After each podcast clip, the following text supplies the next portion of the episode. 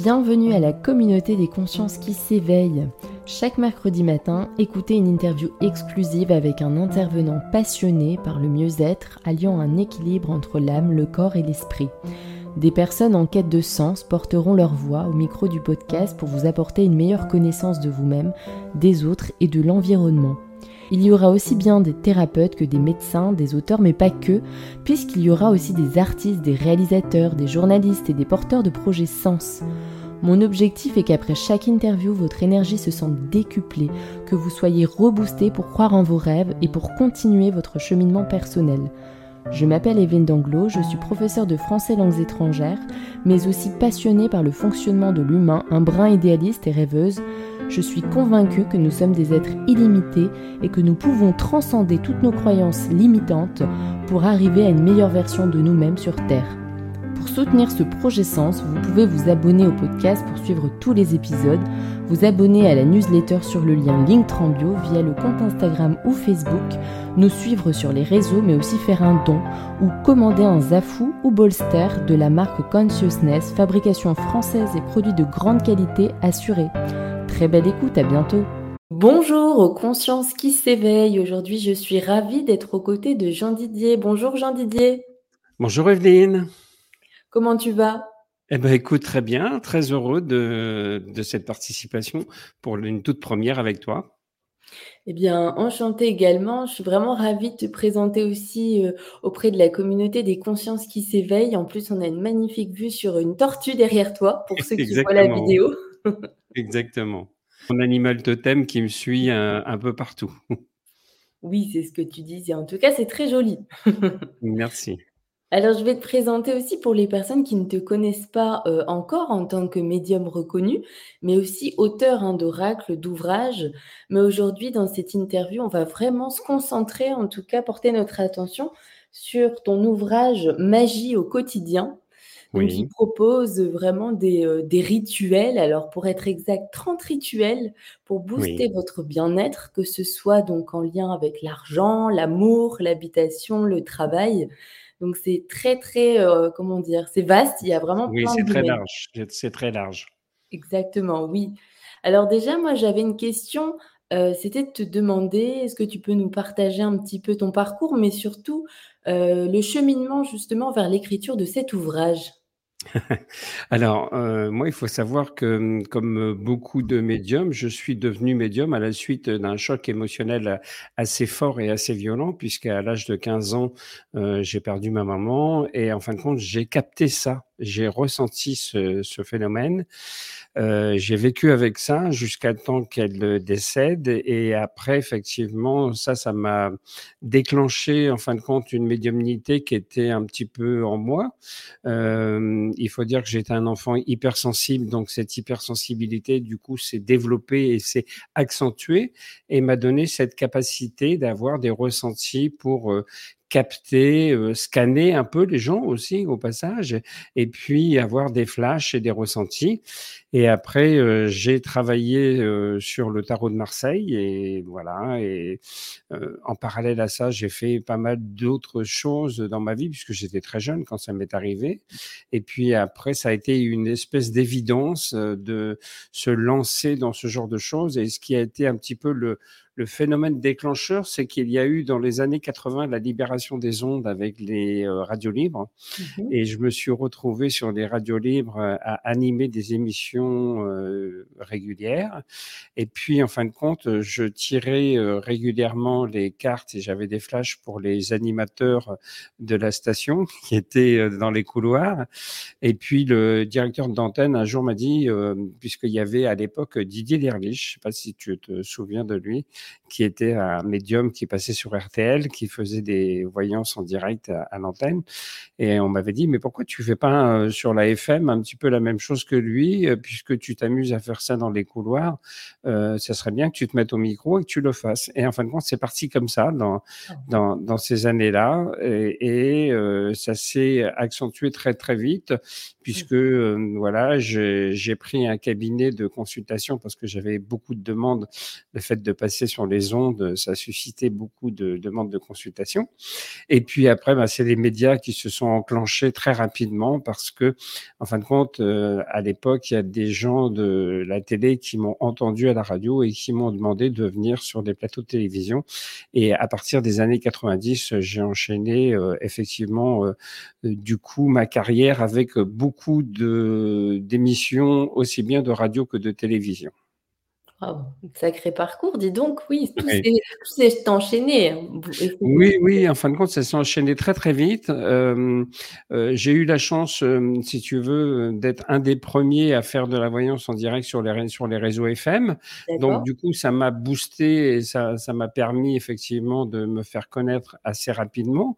Et il faut dire que dans les années 90, entre 85 et 90, la voyance sur les réseaux FM n'existait pas du tout donc j'étais un petit peu euh, la personne qui démarrait ça sur les réseaux FM. Et puis il n'y avait pas autant de médiums et de voyants qu'il y en a maintenant aujourd'hui.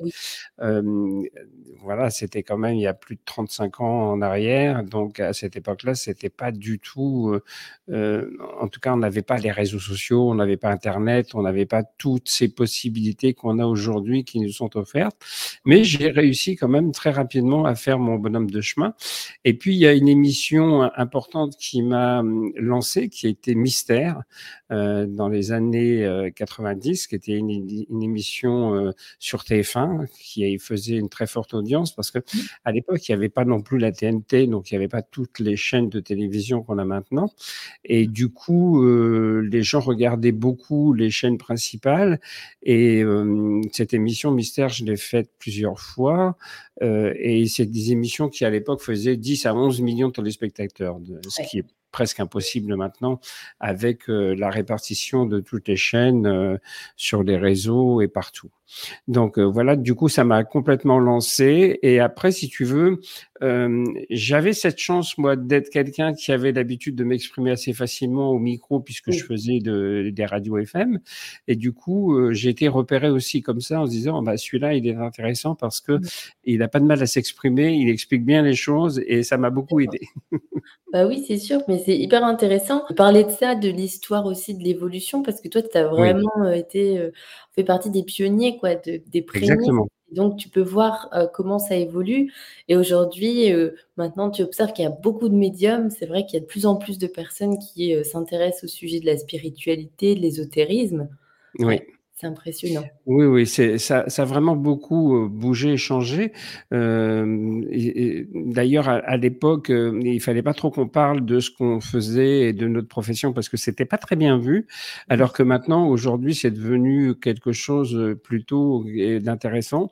On dit plus facilement, ah, j'ai un ami médium ou je me fais tirer des cartes ou euh, voilà, je m'intéresse à ce genre de choses, ce qui n'était pas du tout le cas à cette époque. Quoi. Ouais. En tout cas, merci beaucoup pour cette présentation. Maintenant, on va revenir donc sur ton ouvrage. je voudrais en fait parler des bienfaits, tu sais, des, rituels à base de liquide, par exemple. Quels sont les bienfaits de l'eau de Floride? Est-ce que tu peux nous en parler?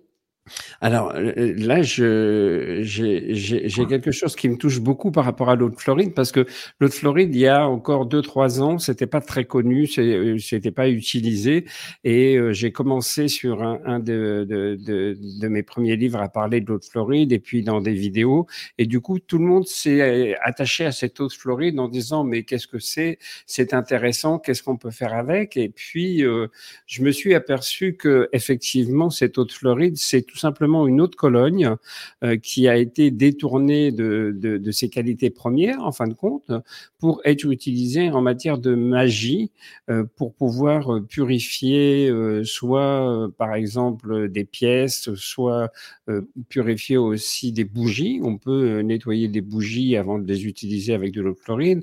On peut nettoyer des bocaux pour faire de la magie avec des bocaux. On peut utiliser cette eau de fluoride aussi sur soi pour se préserver et se protéger protéger des ondes négatives. En fin de compte, euh, il y a un spectre assez large de l'utilisation de cette eau de fluoride. Et du coup, beaucoup de personnes se sont intéressées à ça. Et maintenant, je vois que dans plein de boutiques, un peu partout, on trouve de l'eau de fluoride. Alors que, comme je te dis, euh, il, y a, il, y a, il y a encore deux, trois ans, euh, on en trouvait nulle part. Donc, j'ai, j'ai peut-être été un petit peu à l'initiative de cette chose-là. Et du mmh. coup, j'ai voulu en parler un peu plus en détail. Donc, j'ai fait un, un tout petit chapitre dans ce livre où j'explique justement ce qu'est l'eau de Floride, ce que l'on peut attendre de l'eau de Floride et pourquoi j'utilise l'eau de Floride. Parce qu'effectivement, voilà, euh, avant on utilisait entre guillemets l'encens et par exemple on passait euh, son jeu de cartes ou on passait euh, son, son petit bocal ou son pot de confiture pour faire ses rituels ou ses fioles euh, dans la fumée de l'encens. Maintenant, on, le, on, on fait ça directement avec la purification avec l'eau de Floride. Mmh. Oui, tu expliques d'ailleurs que l'eau de Floride, c'est un peu similaire à l'eau de Cologne. Exactement. À, la base, c'est une eau de Cologne mmh euh, et elle n'avait pas été euh, créée et utilisée pour de la magie. En fin de compte, c'est euh, en Amérique du Sud que qu'on s'est aperçu que euh, cette eau de Cologne pouvait être utilisée dans des rituels de magie. Euh, alors, quand on parle de magie, par contre, faut tout de suite être clair. Effectivement, tous les livres que je fais sont que de la magie blanche et de la magie avec des prières ou avec des dessins agissants euh, à aucun moment on parle de magie noire ou de choses pour faire du mmh. mal. On est toujours dans le bien-être, on est dans le bienfait, mmh. on est dans les choses pour aider les autres et pour donner de l'amour et non pas pour euh, pour faire du mal. Hein. Donc ça, on est d'accord mmh par rapport à ça. Et cette eau de Floride, elle a toujours été utilisée dans ce sens-là. Euh, donc voilà. Maintenant, c'est devenu un petit peu quelque chose qui rentre dans les mœurs. Alors, euh, j'espère que ça ne deviendra pas quelque chose de commercial, par contre, parce que c'est toujours un peu le risque. Mais par contre, les gens s'y habituent très bien parce que justement, ça a une odeur d'eau de Cologne qui est très, euh, très, très, très fraîche, très agréable, qu'on peut effectivement porter sur soi. Par exemple, moi, à chaque fois que je prends une douche, je me mets toujours de l'eau de Floride sur moi parce que ça permet de, de, purifier le corps, de purifier le, corps éthérique et l'aura, et, et, ça permet aussi euh, d'éviter euh, d'être agressé par des ondes négatives. Donc voilà, cette eau de Cologne, elle a en, en tout cas toutes ces capacités-là qui sont expliquées bien sûr dans le livre. Oui, d'ailleurs, c'est très bien expliqué, mais je voulais aussi revenir sur les différents corps. Est-ce que tu pourrais expliquer, euh, peut-être dans le détail pour les personnes qui ne connaissent pas, quels sont ces corps? Alors, en fin de compte, on a des corps qu'on appelle des corps subtils, qui sont au nombre de sept, un peu comme les chakras. Euh, et on travaille principalement, justement, quand on fait plus du magnétisme ou ce genre de choses, sur le corps éthérique, puisqu'il faut savoir que le corps éthérique, c'est le premier corps qui entoure le corps physique, qui fait à peu près 1 à 2 cm, qui, qui, peut être vu des fois par certains médiums. Mmh. Euh, on peut voir le rayonnement de ce corps éthérique. Et par contre, les magnétiseurs s'attachent à voir s'il n'y a pas de trou dans ce corps éthérique, parce que, en fin de compte, il faut savoir que quand on a un problème de santé en particulier. Ce problème de santé, il vient du fait que le corps éthérique a été touché et qu'il a été endommagé. Donc le but du magnétiseur, euh, c'est de boucher les trous de ce corps éthérique pour que le corps physique après puisse reprendre lui le dessus et réagir pour euh, régler tous ces problèmes de santé. D'accord, oui. Ça crée comme un déséquilibre finalement. Exactement. Euh, et il faut, il faut savoir que de toute façon, systématiquement, à partir du moment où on est touché sur le corps physique, ça veut dire que le corps éthérique, lui, est abîmé et qu'il a un problème quelque part. Donc, on utilise ça. On peut mettre de l'eau de, Floride aussi sur ce, sur ce corps physique qui va aussi euh, partir sur le corps éthérique et qui va permettre justement de se préserver, de se protéger.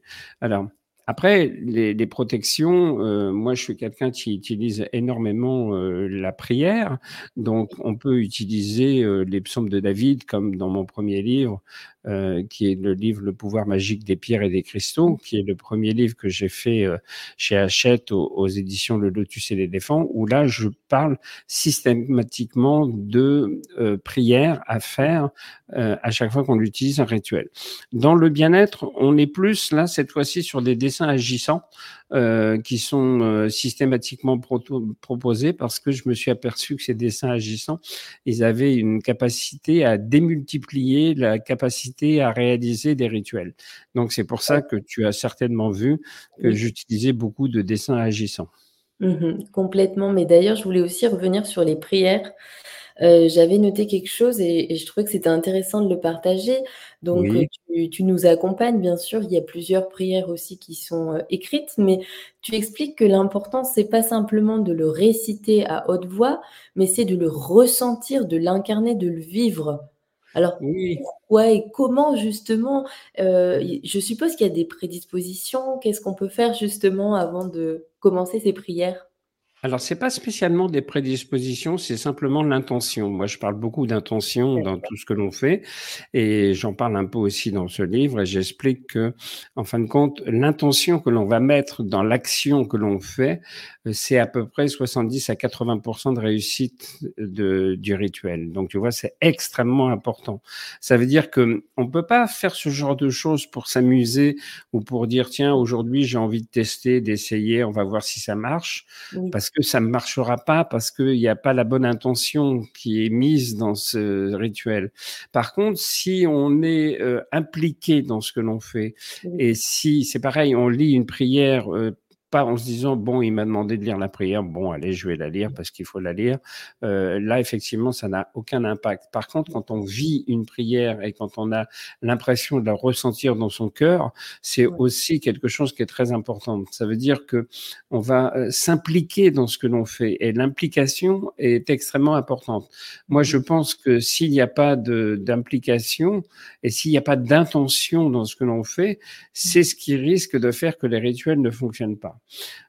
Euh, donc, des fois, je reçois des mails en me disant, bah, pourtant, j'ai essayé le rituel, il n'a pas marché.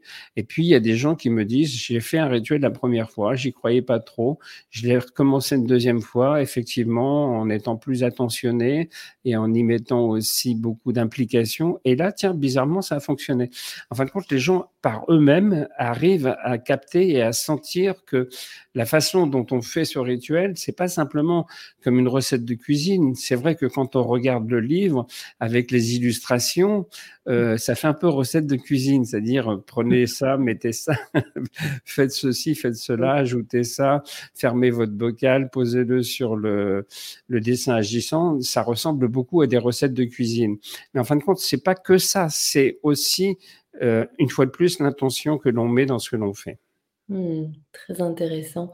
Mais il y avait aussi quelque chose, j'avais relevé, dans cette intention, dans cette demande, hem, je me souviens même plus de mais c'est pas grave, je vais quand même le dire avec mon intuition et mes souvenirs. Je me sou parce qu'il y a plusieurs, choses qui s'enchaînent, mais c'est pour rebondir sur l'intention, c'est important aussi de cadrer quand on fait, par exemple, une, demande, Enfin, je ne sais pas si je suis claire, mais le message doit être, lui, clair. Sinon, notre demande n'est pas forcément, heu, entendue. Est-ce que tu pourrais nous expliquer, heu, pourquoi? Peut-être nous donner des exemples? En fin de compte, justement, on peut faire un parallèle par rapport au tarot de Marseille, euh, puisque j'ai beaucoup écrit aussi sur le tarot de Marseille. Et le tarot de Marseille, ou un oracle, hein, quand on quand on tire les cartes, on sait très bien que si euh, on part un peu dans des délires d'une question euh, très longue euh, qui englobe plusieurs choses, ça ne répond pas et ça ne donne pas de, de, de réponse automatiquement, puisque la question n'est pas claire et n'est pas précise. Au niveau de l'application des rituels magiques, la rituelie veut qu'on utilise exactement des, des, souhaits, parce que la plupart du temps, c'est des souhaits. Et là, par exemple, dans ce livre, il y a trois chapitres, dont un chapitre qui est réservé aux souhaits que l'on peut faire. Quand on fait ce souhait, c'est pareil, on, on, doit être précis dans la demande de ce que l'on fait. Il faut pas s'éparpiller, il faut pas demander plusieurs choses à la fois. Et puis, il faut pas être trop gourmand non plus, c'est-à-dire qu'il faut pas demander d'un seul coup euh, plein de choses euh, à plusieurs choses et plusieurs souhaits en même temps. Euh, des fois, il y a des gens qui me disent est-ce que je peux faire plusieurs souhaits à la fois? Ben non, on fait pas plusieurs souhaits à la fois. On fait qu'un seul souhait pour être concentré sur ce souhait. On attend que ce souhait soit réalisé pour pouvoir passer après à un autre souhait. Mais en fin de compte, on ne mélange pas tout, on ne fait pas le pot commun où on met un peu de tout dedans et un peu de rien. Euh, voilà, il faut toujours être très clair et très précis. Euh, et plus vous allez être précis sur votre demande et plus vous allez la visualiser, puisque là, il y a aussi euh, quelque chose qui est important, qui est la visualisation. Et la visualisation, c'est pareil, elle doit, elle doit se faire dans le sens de choses qui sont déjà obtenues, mais pas d'une demande qu'on veut qu'il se réalise.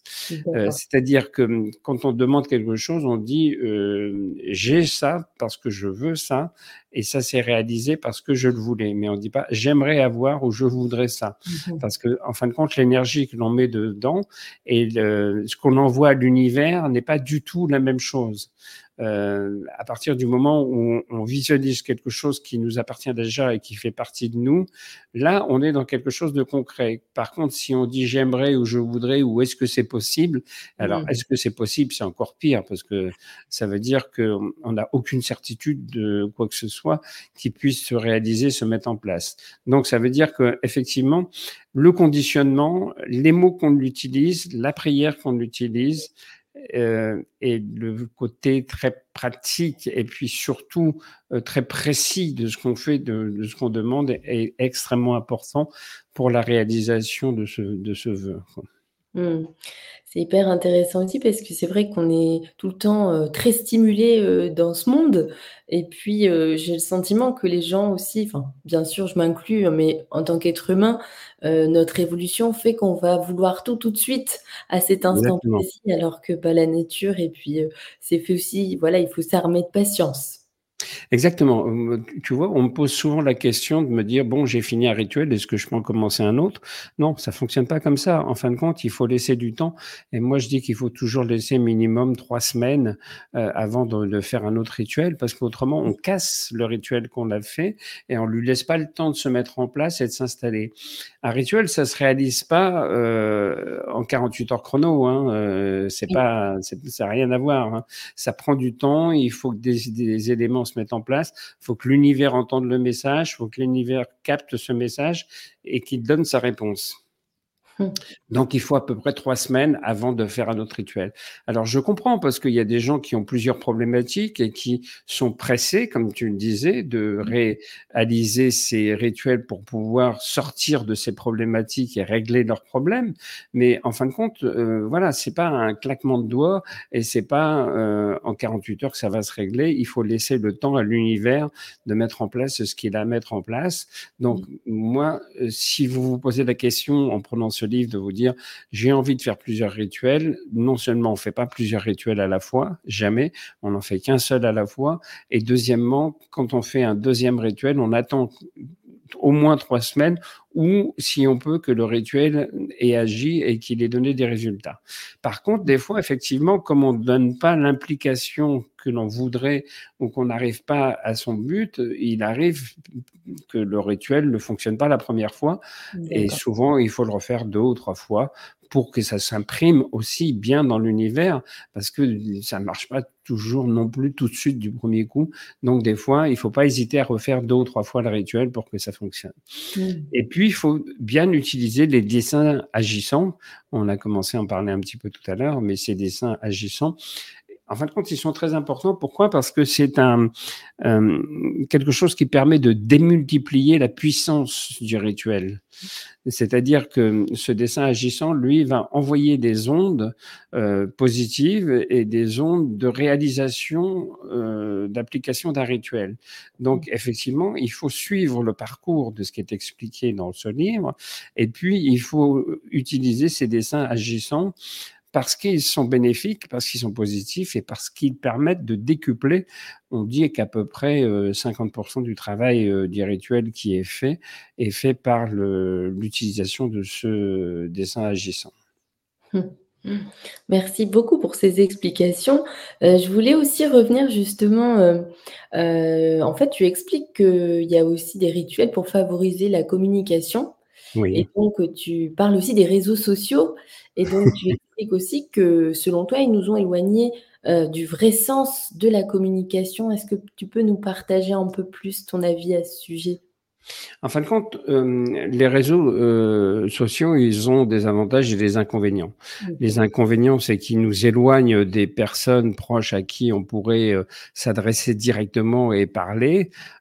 Par contre, l'avantage, c'est que ça permet de communiquer non seulement avec beaucoup de gens, ça permet de transmettre des connaissances, un petit peu comme ce que je fais aujourd'hui et ce que font tes invités quand tu les reçois. Euh, en fin de compte, ils, ils arrivent à transmettre des, connaissances et, toucher un public large pour pouvoir euh, transmettre des choses. C'est vrai que hum, en début d'émission, tu me demandais un petit peu le parcours par rapport au livre. Euh, mon parcours, c'est surtout euh, initiatique pour les gens et transmettre des connaissances. Il faut savoir que ce type de livre, c'est ce qu'on appelle un livre pratique pour que les gens puissent s'imprégner de mes connaissances que je transmets pour pouvoir euh, apprendre des choses et pouvoir les exécuter après. Donc, on peut faire ce genre de choses aussi à travers des tutos, par exemple. Moi, c'est ce que je fais. J'en ai fait quelques-uns sur, euh, Internet. Donc ça, c'est un avantage parce que euh, de par l'image, euh, on peut voir directement euh, là aussi, c'est, je reprends toujours ce principe de la cuisine, mais c'est pareil, c'est-à-dire qu'on met tous les ustensiles qu'on va utiliser et tous les ingrédients qu'on a besoin pour faire un rituel, et à partir de là, on explique comment on fonctionne pour faire ce genre de choses. Par contre, il faut pas s'isoler non plus, non plus par rapport à ça, parce que euh, les réseaux sociaux euh, nous permettent euh, effectivement de communiquer, mais de ne pas communiquer dans le bon sens du terme non plus à certains moments. Et du coup, moi, je vois des gens qui, chez eux, ne communiquent plus. On le voit très bien avec les portables, par exemple. Il suffit d'aller dans un restaurant et on voit souvent les gens qui sont à table en face d'eux. Tout le monde a son portable à la main et ils ne parlent plus, ne communiquent plus parce qu'ils sont les yeux rivés sur leur portable en train de regarder ce qui se passe sur les réseaux sociaux, s'ils ont reçu un texto, s'ils ont reçu quelque chose, une notification ou autre. Donc, en fin de compte, il faut pas tomber, euh, c'est toujours pareil, il faut pas tomber dans l'excès par rapport à ça. Euh, et, et c'est pour ça que il y a un rituel effectivement dans ce livre qui permet de se reconnecter euh, avec euh, les humains, tout simplement, et avec notre entourage, avec les personnes, et puis éviter les non-dits, parce qu'il y a souvent aussi beaucoup de non-dits euh, et de choses qu'on ne transmet pas ou qu'on ne dit pas parce que euh, notre émotionnel n'est pas prêt à le faire ou parce que on n'est pas prêt à ça, tout simplement parce que on est dans une société un petit peu de surconsommation, donc on va directement droit à l'essentiel et du coup on passe à côté de certaines choses. Du coup, il faut se reconnecter avec soi et se reconnecter avec euh, les personnes de notre entourage et de notre famille. Et moi, j'ai souvent des questions et des gens qui me disent ouais, je m'entends plus avec mon frère, avec ma sœur ou avec ma mère parce qu'en fin de compte, ils ont perdu cette communication euh, directe, euh, ce côté humain euh, qui était euh, important et très important. On vivait très bien. Hein. Moi, je parle de, ce que j'ai vécu euh, il y a 35 ans quand je faisais des émissions et que je démarrais dans ce métier. on n'avait pas les réseaux sociaux, on n'avait pas toutes ces choses-là et on vivait très bien et on communiquait très bien entre nous. Et en fin de compte, voilà, le portable et puis différentes choses nous ont un petit peu fait perdre cet état de communication qu'il faut essayer de retrouver maintenant. Hmm. Alors pourquoi je parlais aussi de ce rituel hein, pour favoriser la communication? Parce que je pense que c'est vraiment euh, le bon moment avant les fêtes de fin d'année. Je sais qu'il y a les regroupements de famille. Euh, voilà, c'est toujours hmm. euh, à Noël ou voilà Nouvel An.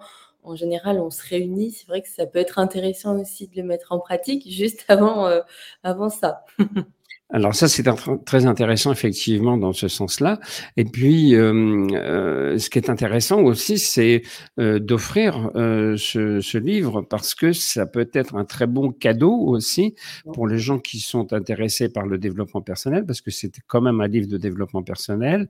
C'est quand même un livre pratique pour apprendre des choses et pour s'initier. en plus, il est quand même, on, va, on l'a beaucoup soigné, c'est-à-dire que c'est un livre qui a euh, un, ce qu'on appelle le jaspage. Hein. Le jaspage, c'est ça, c'est le tour du livre qui est en couleur. Euh, sur le livre, il y a des petites, euh, des petites choses comme ça qui sont en, en fer adoré. Enfin, la couverture est en carton rigide. On, on, a essayé de faire un bel objet, en fin de compte, de ce livre, et ce qui a été réussi. Et du coup, c'est quelque chose qui peut être un beau cadeau. Et justement, pour communiquer, pour apprendre, je pense que euh, c'est très bien de faire des cadeaux avec des livres. Peut-être pas seulement celui-ci, ça peut être aussi d'autres livres, mais en, tout cas, euh, c'est intéressant. Euh, tu vois, par exemple, on a remarqué que les gens s'intéressent depuis le confinement beaucoup plus aux livres, parce qu'il y a eu toute une période où les gens ne lisaient plus. Euh, et en fin de compte, quand les gens se sont retrouvés enfermés chez eux, euh, ils se sont mis à lire parce que euh, non seulement ils avaient besoin de s'occuper, mais en plus ils avaient besoin d'enrichir leurs connaissances. Et de là aussi, il y a eu un déclic par rapport au développement personnel. Donc les gens voulaient apprendre ce qu'ils étaient eux, qu'est-ce qu'ils pouvaient faire pour euh, se bonifier et qu'est-ce qu'ils pouvaient faire aussi pour avancer dans la vie de façon spirituelle. Donc, en fin de compte, euh, euh, nous, on a remarqué que mes livres en particulier, on a eu un pic très important de livres qui se sont vendus, non seulement à cette époque-là, mais aussi en période de, de fête de Noël et en cadeau, si tu veux.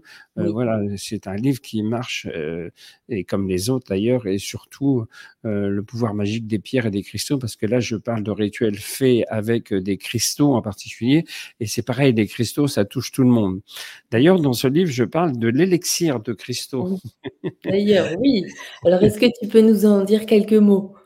Alors, en fin de compte, l'élixir de cristaux, euh, c'est pareil, c'est aussi quelque chose qui est en train de devenir à la mode parce qu'on trouve aussi maintenant ce genre de choses en petites fioles, en petites euh, euh, bouteilles dans des officines et puis dans, dans des boutiques ésotériques. en fin de compte, ce sont tout simplement ce qu'on appelle des infusions de, de, de cristaux.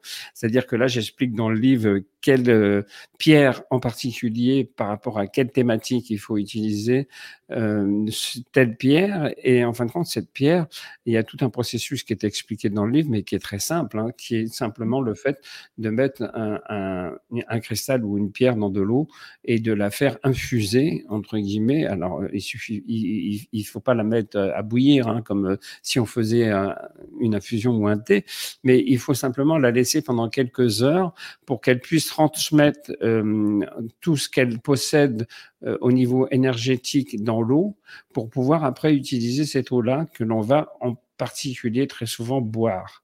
Voilà, parce qu'elle va être chargée de magnésium, elle va être chargée de magnétisme aussi, elle va être chargée d'énergie et elle va être chargée en particulier des pouvoirs qui lui sont attribués.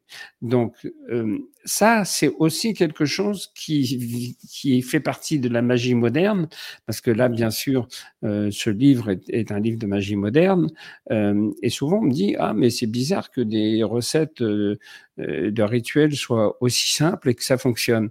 Oui, parce qu'on n'est plus du tout au Moyen Âge où effectivement on, on, on, tâtonnait, on cherchait des recettes et on partait dans des délires avec de la bave de crapaud et puis des coquelicots, des, enfin, bon, hein, tout un tas de choses. Maintenant, on est dans de la magie moderne et euh, c'est pas parce que les recettes sont simples qu'elles sont pas euh, efficaces. Bien au contraire, euh, elles sont simplement adaptées à notre temps et à notre époque.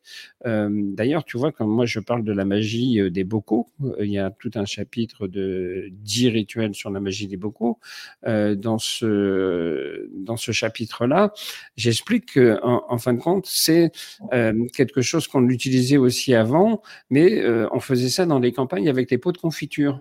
C'est-à-dire, on prenait un pot de confiture, on l'ouvrait, on mettait tout un tas de choses dedans, on le refermait, on le secouait, on le mettait dans un coin et ça permettait d'avoir la réalisation de certaines choses. Aujourd'hui, euh, maintenant, voilà, on, on, va travailler avec des bocaux parce que c'est beaucoup plus moderne. Mais si les gens veulent le faire aussi avec des pots de confiture, ils peuvent très bien le faire. Il y a absolument aucun problème. Euh, mhm. mais c'est pour te dire qu'il y a une évolution. les filtres, c'est pareil. Euh, là, il y a un chapitre sur les huiles essentielles.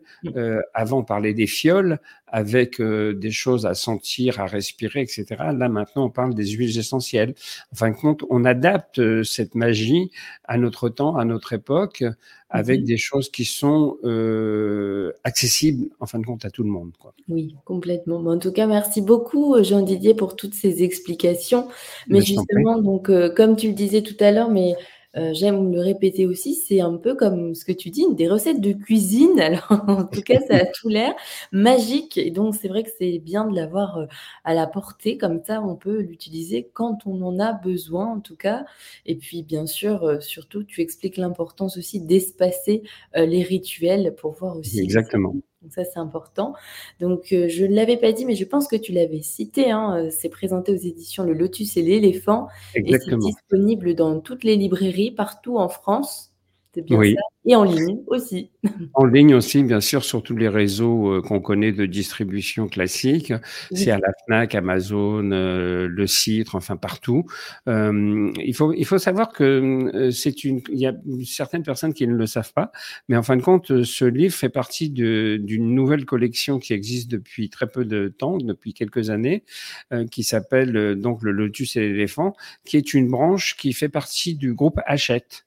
Donc, euh, c'est le groupe Hachette qui a créé cette branche qui s'appelle le Lotus et l'éléphant et qui n'édite que des livres spécialisés dans la spiritualité, euh, dans le magnétisme, la magie, enfin tout ce qui est ésotérique en fin de compte. Quoi, voilà. Donc c'est vraiment de, des collections spécialisées euh, chez eux. Et mmh, donc moi c'est le troisième livre que je que je fais chez le Lotus et l'éléphant.